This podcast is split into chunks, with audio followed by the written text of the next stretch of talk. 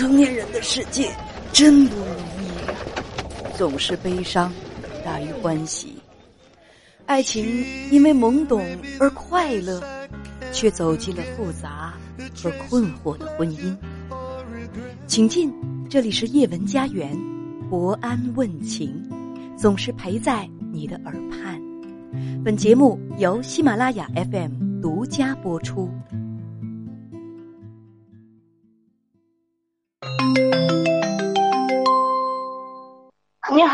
叶老师。嗯，你好，欢迎你。好，嗯，我就想问一下，就是我跟我丈夫这婚姻就是特别特别不幸福，然后有两个，就是我们结婚六年了，然后有两个双胞胎，他现在四周岁了。嗯嗯，就是一直都是我看着的，然后家里挣钱的什么的，嗯、都没都没挣钱。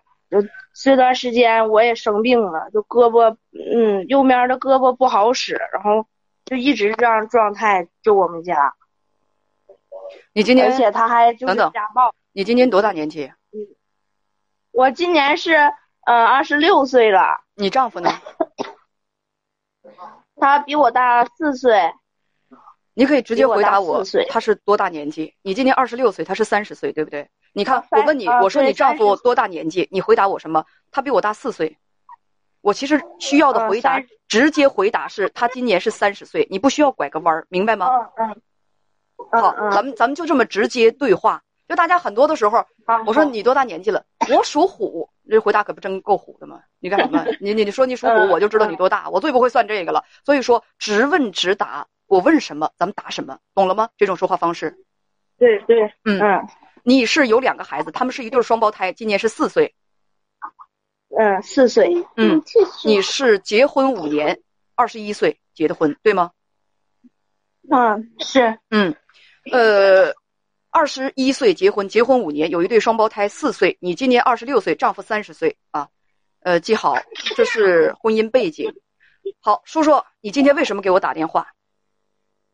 嗯，我就想跟，因为我也经常看你直播，就想咨询一下你，就是，呃，我对象他就是，呃，他不怎么上班，然后就是玩游戏，玩游戏，而且家里还有房贷，然后就是也还房贷，然后就没有钱还，就是一直我妈拿着钱。你结婚之后就怀孕了，对，那你工作吗？到现在为止你工作吗？嗯，我工作一段时间，但是两个孩子放他家了，看不了，然后现在又没工作了。你跟编辑讲说，婚后你丈夫打你无数次，从什么时候开始挨打的？啊，他就是从去年比较严重。我是说，我问的是从什么时候开始挨打的，我没有问什么时候严重的，听明白了吗？是结婚第，呃，第三年的时候就挨打，然后从去年的时候就逐渐严重。结婚第三年的时候，第一次挨打，现在结婚五年，也就是结婚第三年，孩子刚刚一岁的时候，他就打你。嗯嗯，对，就一岁的时候就打了我一巴掌。从结婚第三年的时候，以他扇你一个嘴巴为开始。那么，我想问一下你，对，那么他打了你那件事情是你是如何收场的？做到继续和他在一起？觉得那一巴掌不严重？我那时候觉得有挺严重的，但是你说孩子还小啊，就是就是他跟我道歉就完事儿了，完事儿了，没成想就以后还那啥，他不改。你跟编辑讲说，婚后打过你无数次，无数次，对，但是你跟编辑讲说，呃，你家的钱都是你赚的，你不是不上班吗？此话从何而来？我我是我生就是我结婚前我有一副，因为我结婚前有一部分工资，就是我挣的钱都存在我妈妈那里了，我没有没有拿回来。然后嗯，这不是生活开销嘛，再加两个双胞胎孩子，就是开销可大了，就一直这样子我拿钱。你丈夫打过你无数次，最严重的时候到什么地步？嗯就是我眼睛都眼睛都肿了，就半边脸都肿了，就是都有半个月才好，报过警没有？轻了。没报过，为什么报？报警他不让，他不让报，不让报。他肯定不让报啊！然后但是他打你啊，你为什么不报警呢？也不期间也报过警，报过警。你到底报没报过警？拘留，报过，报过警。他说要拘留，拘留罚款五百，然后就家里人，他家里来人都来说来了，然后就说不让抓，说抓进去说，嗯，他能等他出来，你俩也不能好到哪儿去，就这样式儿。所以然后就没让他拘留。没让他拘留，他呢就继续打你，对，是吗？嗯，不让他拘留，他出来之后他就继续打你，是吗？对，对，就是他，嗯，就一种就怂的我，还推一下子就就就扇巴掌，就那种。完了这段时间，哎，咋说呢？就是对付着过吧，就一直是这样的日子。你跟编辑讲说他打过你无数无数次啊，呃，最严重的一次把你半边脸都打肿了，而且他还不上班，在家玩游戏。你一说他，他就打你。不上班，在家玩游戏。结婚这五年都是这样的吗？没有，就是这两年，这两年邪乎。而且他还上班没有工资，他不知道工资去哪儿了。什么叫做不知道工资去哪儿了？不是没有工资。他不开。嗯，也许他说不开。不开工资，那他还要在那儿干？他开工资都还他那个手机里的贷款了，他我也找不，我也看不着人，看不着钱。那你们养孩子，全凭这个老底儿是吗？就是你在结婚前的婚前财产。对对，那这现在也吃不消了，现在一直也吃不消了。没，现在没问你吃消吃不消。你是用婚前财产也在还着房贷，那房子是谁的？房子写他的名，用他的名。房子是什么时候买的？嗯，房子是去年六月份的时候买的。婚后买的，头期款是谁拿的？对，头期款是他拿了点儿我拿了点儿就是对半拿的。你们两个从什么时候开始钱就不放在一块儿了？一直都没放在一块儿啊，从来都没有，A A 制，一直都是 A A 制。对呀。嗯，生活开销的时候，有的时候他也出，大大钱的话是那个我出。那现在他有多长时间没上班了？他现在咋说呢？他他上班上班，但我看不着钱。他每天都上班吗？对。啊，对，你们家月月就上班，上班我看不着钱。你们家孩子送幼儿园了吗？嗯，送了，送了，但是这两天有病了，没去，才送了有俩礼拜。孩子都四岁了，才送幼儿园。嗯。而且打老婆，不拿钱养家。那么他平时管孩子吗？嗯，他不管，平时闲的时候就躺床上玩游戏。平时闲的时候躺床上玩游戏啊，不拿钱养家，对，还打你。我听你跟编辑还讲，你之前还看到他跟一个女人暧昧，这是怎么回事啊？嗯，他就是从我附近的人家的，就是说那个是他同学，同学。也我也没抓着他。同学需要用附近的人家吗？就都都在这个一个城市。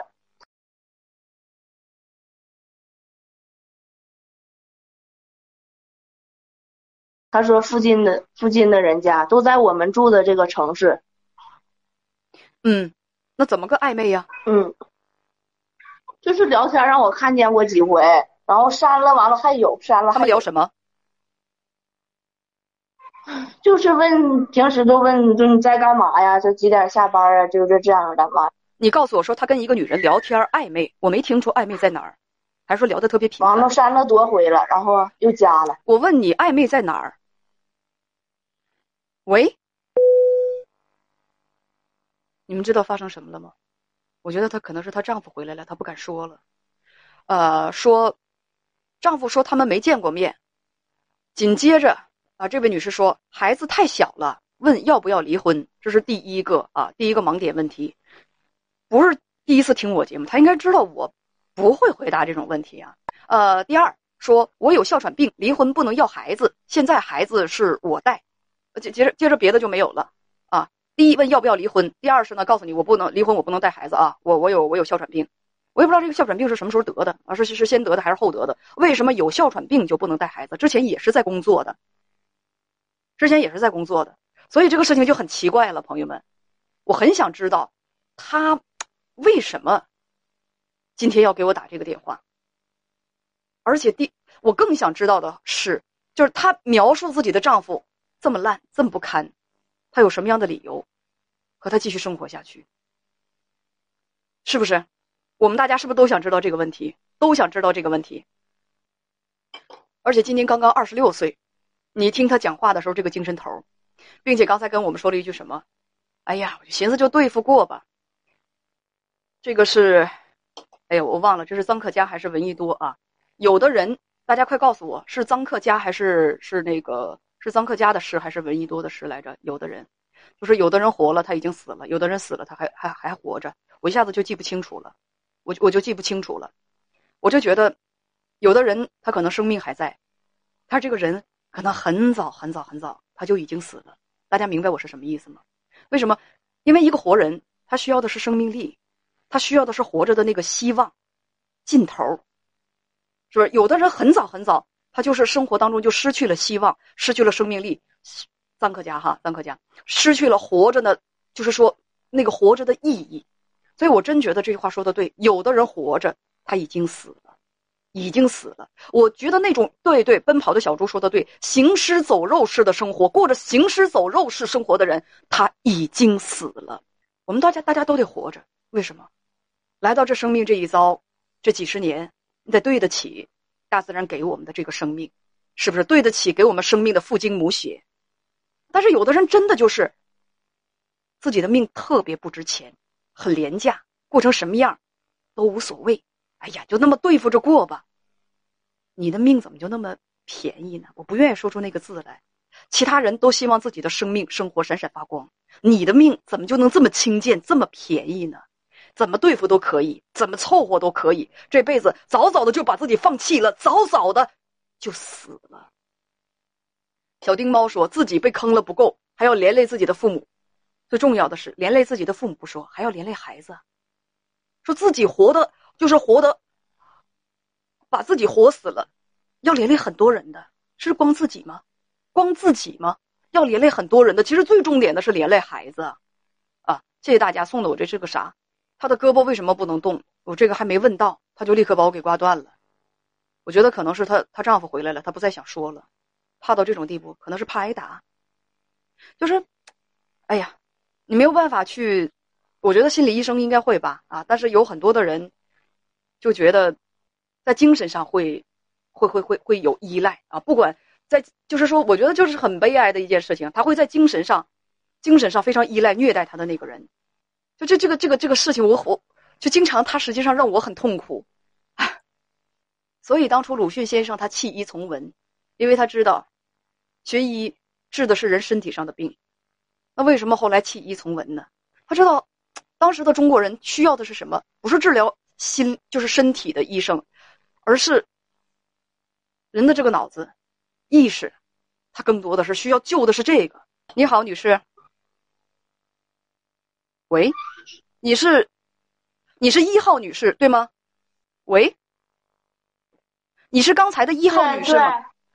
呃，刚才电话对，怎么了？刚才是那个网不好，然后卡了一会儿，然后自己就那个掉线了。我家是那个 WiFi 连的。大家都以为你丈夫回来把你吓的，然后立刻就把我给挂断了呢。啊，没有没有，不能挂断。这么好不容易有一次机会给你通话，你怕他吗？哎呀，其实吧，就已经都麻木了，都这样，就是想找你给我，呃，给我指点一下。我问你，你怕他吗？为什么不有话直说，有话直答？现在不怕，就已经惯了。你是不怕惯了，还是怕惯了？这个怎么说呢？就是已经知道，就是都都会发生什么了，所以就不怕。他打你，你不怕吗？你又打不过他，每次只有挨打的份儿。对，打不过，而且我这个个子长得也小，所以你不怕他吗？哎呀，这个怎么说呀？其实挨打应该每个人都怕吧？所以你也怕，对吗？对。所以刚才我的那个问题很难回答吗？如果他这时候进来了，发现你在跟叶文通话，我想他一定也知道我的节目，那对你立刻挂断你的手机，对你大发雷霆就要打你。我问你，你怕不怕？说实话。嗯，怕。所以生活会麻木吗？唉，麻木何来麻木？挨打的感觉，疼是很清晰的感觉吧？怕是很清晰的感觉吧？你麻木从何谈起呢？你才二十六岁，刚才就跟我说要对付着过，又这么麻木，至于吗？那没有办法呀。什么叫做没有办法？为什么会没有办法？人现在也也都不那啥了，也没有办法了，都没招了。为什么没招啊？就觉得孩子太小呗，想让我再对付几年，就这样的，都是这样的想法。你为什么要听别人的？跟我说别人的想法干什么？我要听的是你的想法。其实叶老师就不瞒你说，其实我已经给孩子已经扔下了好几次了，嗯，然后走了又回来，走了又回来。这就是你解决问题的方法吗？那我没有别的办法。你是什么时候得的哮喘病？你跟编辑说你有哮喘病。嗯，我哮喘病是，嗯，去年得的，就是很严重吗？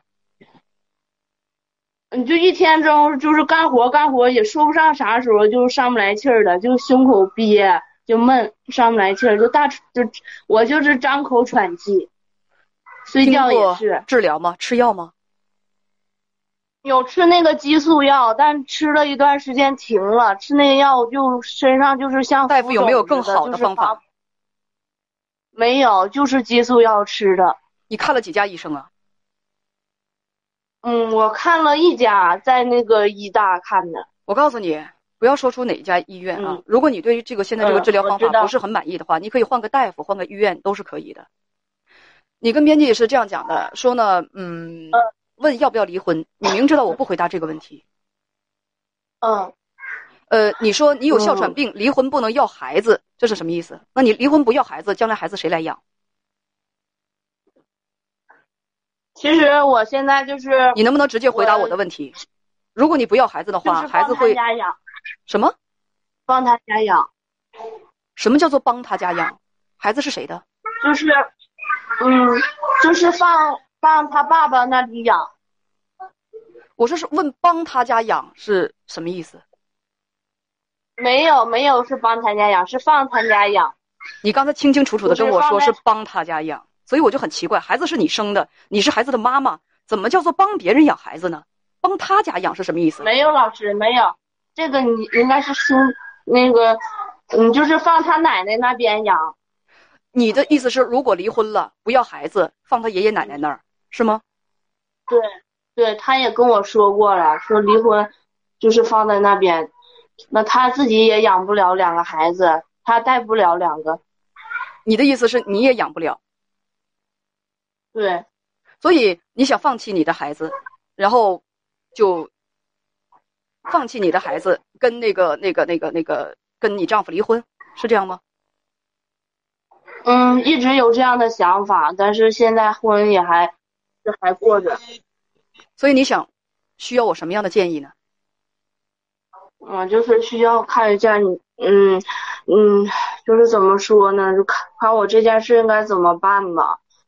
如果你告诉我说我没办法，像你刚才所说的，说那我也没办法，我也没有办法，就这个状态，我就告诉你，我什么办法我也没有办法，我什么办法也没有。我也没有办法，而且如果你刚才跟我就是说一直说我也没有办法，那我也什么办法都没有。那如果你问我，你你你你要是说另外的一种状态啊，另外的一种状态，就是你很有精神头，也没有对生活绝望的话，也是一个有志气的孩子，那我肯定我会告你，告诉你，如果为孩子考虑的话，那现在就应该好好的调整自己的身体，憋住憋足一口气，离开这样的丈夫，然后好好的自己去抚养孩子，自己孩子自己抚养。你如果你问我的话，我就是这个，我是我就是这个建议。我我觉得，如果是一个有志气的女孩，我肯定就是劝她，就是说离开这样的丈夫，你分居也好，或者说那个离婚也好，离开这样的丈夫。为什么？他伤害你，他打你，这就是很可怕。离开恐惧本身，给你带来恐惧的人，自己努力的去抚养孩子。那我肯定就会有这种建议。但是我知道我要这么说，你肯定说，那我不行，我没办法啊，我我我有哮喘病，我离婚那不能带孩子，那我也没有别我也没有别的办法。你听懂了吗？其实之前像你说的，我自己带孩子也是有这个想法，但是我现在就是这个腿，就是走路也那个什么，就是，嗯，就是胳膊两条神经都坏死了，这个手不就是转拳头都转不了，那个一分钟都转不上。你的意思是在告诉我，你说的那种方式我做不到，对吗？离开这个男人，离开打我的人，带着两个孩子，自己去努力养活孩子，这个我做不到。你是告诉我这个是吗？嗯，不是，我是想离开他的心友，但是孩子吧，嗯，就这么多年，我一直也是为了孩子在跟他过，我这种想法有过无数次，但是现在自己的身体也真不行，然后放在他们那边吧，我还舍不得，就是这样的想法。所以到最后，咱们得出的一个结论就是，除了现在的生活方式，你什么都做不了，是吗？啊，就现在我家里也不帮我。我问你的是是还是不是？咱不说别的。现在是，对，现在是。所以，那你打电话为什么呢？哦，就是打电话让你帮我指点一下，因为这就是最后的结论。这就是最后的结论。我说你可以这样这样，你告诉我，那我不行，我做不到，那我也没有别的办法。我就是觉得吧，人的生命不应该生活，不应该活成这个样子。你现在是二十六岁，你知道吗？但是我接触的六十六岁的人都比你有精神头，这这或者说直接都比你都比你身体好。我想知道为什么你的腿和你的胳膊会神经坏死？就是，嗯，这么多年就是连下呀再累的话，就自己就做下这个毛病了。连下带累，医生怎么说？对。医生，我去医院查，有那个就是抑郁症，然后还有那个神经紊乱，就是晚上睡觉的时候就必须吃药。为为什么会胳膊腿会不好使唤？就是那个神经，就颈椎神经压迫，就这个两条胳膊的神经都坏死了。医生告诉你说坏死了，那有没有调治的方法？你就坏死了就得手术，但是。嗯，我吃药了，吃了一段时间也没好，然后现在就大劲儿的，就拐着这腿肚腿都麻，就走路就是像像瘸的似的那样。唉，你刚刚二十六岁，我真的，我再重复一下，我遇到的很多六十六岁的人，既比你身体好，又比你有精神，为什么会这样？对呀，觉得现在特别悲哀，过着。是啊，为什么这么悲哀？为什么会这样？我觉得应该是，嗯，自己当初选择的吧，选择的不好。其二就是，嗯，就是放不下孩子吧。你有没有想过改变这样的生活？想过，以前其实我也挺阳光的，就是后来这几回，自己也也那啥，真的一点办法都没有，就接受了，慢慢。真的一点办法都没有。嗯，而且孩子话，我妈妈也不帮我看，我真的自己现在这身体上，我挣不了什么大钱。所以你给我最后的回答就是，真的一点办法都没有。你知道，你这句话说出来，任何再厉害的摆渡人也没有办法，任何再厉害的心理医生也没有办法，都没有办法，因为你自己觉得一点办法都没有。我自己现在特别困惑。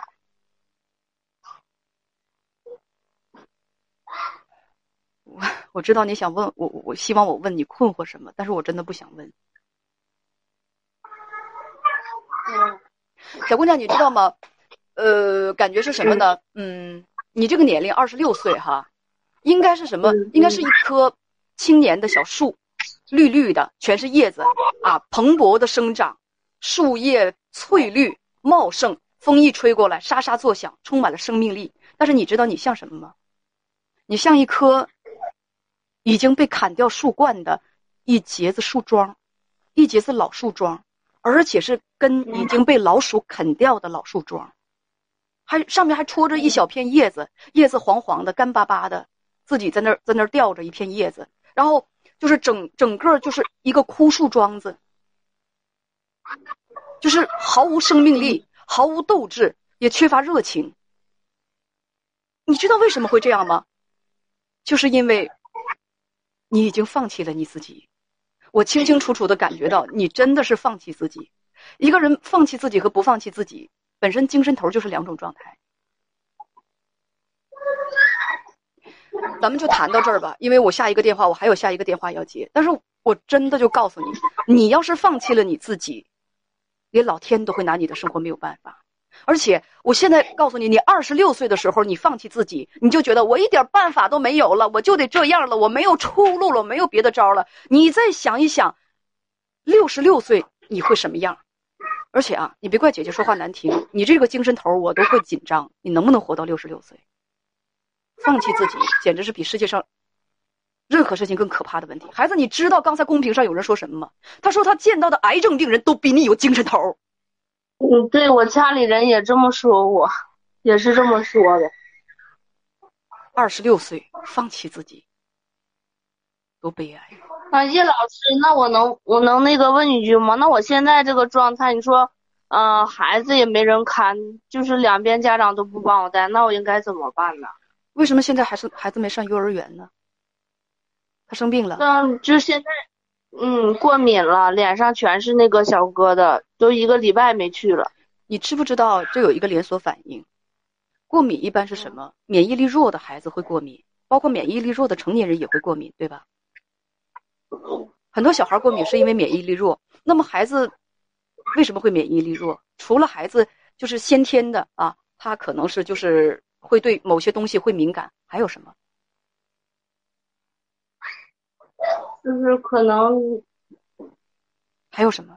还有什么家长家长原因吧？我告诉你，带孩子的这个人，我们说的这个孩子的直接监护人的情绪对孩子非常重要。如果监护人为人消极、半死不活，每天心情压抑，孩子很难有一个非常健康的好身体和一个积极乐观的好状态。因为孩子是父母最敏感的接收器，你这种状态，你想让你的孩子怎么应试？不说了，你想想吧。再见。我跟他谈话的时候，我都觉得这个负能量哗哗的，就是向我扑过来。不知道大家有没有这种感觉？网友宇文宇文敦啊，我没有念错吧？他说：“先把房子卖了，供孩子上学，然后自己治病。”我觉得这也挺好的，这也挺好的。其实我还没问他更一个更扎心的问题：为什么要留着你的丈夫？这个丈夫留着是干什么的？在生活当中？我不知道他会不会回答我一句：“留着他可以打我呀！”啊，我总有一天我会不干这一行，朋友们，因为芸芸众生之苦，尽管我生活的很幸福，我我真的觉得，朋友们，我我真觉得我生活的很幸福，我的家庭很幸福，我有最好的朋友，我最好的朋友，我们俩就是关系特别的好，真是能一个头磕到地上的那种那种朋友，尽管他。他远在北京啊，我们俩也不能经常见面，但是我们真的可以就是无话不谈。我生活当中还有我身边的其他人都对我挺好的。那天有朋友问我这个婆媳关系，我给大家说说我婆婆啊，我婆婆就她是一个什么样的什么样的女人呢？我的婆婆是一个，她是那样一种妈妈，就她，你你见过那种传统的女性无私的奉献吗？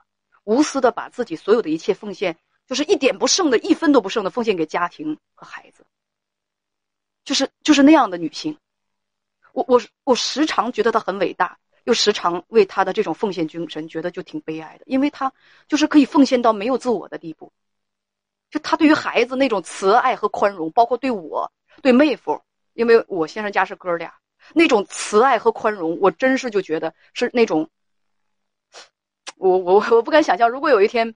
哎呀，妈妈不在了，我会我会怎么样？因为他对我们真是非常非常的好，他也有自己的弱点，但是他的那种对孩子的那种慈爱和包容，我真是觉得我三生有幸。有一次我生病了，动了一个小手术，就是我记得那个时候我住在医院，住在二十三楼，我记得很清楚。在我手术住院大概是一周期间，我爸妈啊，我爸妈，我我有时候跟我妈提这个事儿，其实我没跟我妈，就是呃，我没有别的意思，但是我妈就往心里去了。妈，你如果在看直播啊，你不要往心里去。我爸妈来看过我一次，就因为那个那个医院那个电梯特别不好排，上了一次，我的天啊，简直跟那个登井冈山似的。我婆婆她基本上是天天天来，她在家里头，她熬了那个鱼汤啊，熬了那个鱼汤，因为我不能吃太油的，她会把那个油全部就是熬那种清，就是很清的鱼汤。用那个矿泉水瓶装满满的一瓶，哦，捂在捂在自己的怀里，怕它凉了，然后给我带来。他天天都来，就你你你你知道我，所以你知道我的我的婆婆，我根本就不存在什么大家就是平时上火的那些那个什么婆媳关系，跟就比如说就是这几天我先生我先生他出差了，出差了之后，我婆婆就就是说那个到我家来。就是帮着我们，就是照顾两天孩子，就是能接的时候我去接，我接不了的时候得他去，他去接孩子，啊，他都他就他就特别高兴，我们三个人在一块儿也很开心，就我们就是唠不完的嗑，聊不完的天儿啊。我婆婆也是好说话，每天就喋喋不休的，她就她就说，就时常我们俩聊天的时候，时常我家宝宝就不满意了，说为什么忽略我，有说不完的话。这个世界上，我跟大家讲，就是说。呃，就是我有没有缺点？我觉得我缺点挺多的。哎，我那个，我我我就我的我自己有的时候都觉得我忍受不了我自己的某一些缺点。我婆婆她身上肯定也有弱点，就比如说我，我经常会觉得惋惜，她那么聪明、那么要强的一个人，她可以就是为了家庭、为了丈夫、为了孩子，消灭自己的一切，可以消失自己，可以消失的那一种。这是中国女性身上的传统美德，也是一种悲哀。我也替她觉得惋惜，她脑子特别的聪明。人人都有弱点，但是我们都能够包容彼此。我觉得这是这是这是最关键的。你遇到了一个爱你的人，并不是因为他非常欣赏你的优点，而是因为什么？他肯包容你的缺点，这才是真正的爱。所以我就我我就跟大家说，我说你看一个人对你好不好啊？你不要看好的时候什么样，好的时候春暖花开，大家好的时候都好。你要看他看到了你的缺点，他看你不好的时候他什么样，他会不会包容你？他会不会？还继续的跟你好下去，他会不会在你们就是枪的就最关键的那一刻，他很理智，他能够咬住自己的舌头。好的时候大家都好，不好的时候什么样，直接你能看得出这个人真的对你好不好。延安说：“因为你智慧，多谢啊！我觉得我们家都是聪明人，包包括我的爸爸妈妈、我的公公婆婆，还有呃，我觉得最聪明的就是我爱人，最聪明的就是我爱人。为什么？我就给大家举个最简单的例子。”我这个人吧，大家知道，有时候说话冲啊，就年轻的时候说话更冲。我记得有一次，就是我婆婆是大家知道她传统女性嘛，她有一次就会，她就会有一次吃饭的时候，那时候我们刚结婚不久啊，我婆婆吃饭的时候就说说你从此嫁进我们家了，你就是就是我们就是我先生那个姓啊，我们老谁家媳妇儿啊，你你怎么怎么样？我当时我就我就回头说，我说妈妈不是这样的，我跟我跟那个谁啊，我们俩组成了一个小家庭，我还是姓我的姓。我不是我的身份没有变，我们俩组成了小家庭，我不是变成了你家的人了。我们俩组成小家庭，你家是你家，我妈家是我妈家，我们俩组成的这个小家庭是我们单独的家庭。当时我我婆婆就比较的尴尬，因为她她也她也愣了一下。你说这话说的多冲啊，是不是朋友们？现在我回头想想啊，也挺冲。不过确实是我的观点，我就是说，我就是确实是这个观点啊，是吧？你这个旧式的观点，哎呀，我们家儿子娶了你，你是我们家的儿媳妇，你就是我们家人。不，我是我自己家的人。谁是你家人？我不是你家人，请你就是注意这个界限感。我当时我就是这个意思。然后最重要的是什么？最重要的是我先生他也是这么认为的。他从来不觉得我的身份主要身份是他家的儿媳妇，是他的妻子，我就是他家人。他从来不会这么觉得。他当然他也不会觉得他是我家人，而是我们都是我们这个小家庭的人，就是我们自己的小家庭跟原生家庭，我们都是有这种界限感和分寸感的。我他我我为什么说他聪明？因为他在在这个观点上，他也是这么想。所以说这个事情告诉我们什么呢？我们择偶的时候一定要找跟自己三观一致的人，你不要两个人这个事情太不一样，看法太不一样，是吧？天狼说太呛人了，说我也觉得那个那个时候年轻的时候就挺呛的，那现在我觉得不会这么说。现在他说什么，无论长辈说什么，我都笑眯眯的，嗯嗯嗯，你心里不认同，但是你不要说，老人都那么大岁数了，我希望他们开心。我先生他绝不那么认为，他对于我的呃我的这种思想上意识上的独立性和不依赖，他非常非常的认同。他觉得什么？他觉得我们两个平等，能平等的交谈这是最好的。所以我很感谢他，然后也很感谢我的父母。我父母，呃，在小的时候，他们就告诉我说：“谁说女子不如男？”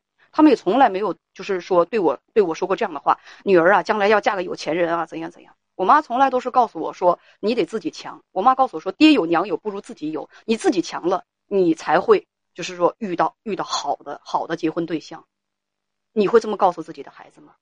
所以大家真的是这个事情告诉我们什么？你要注意投资自己。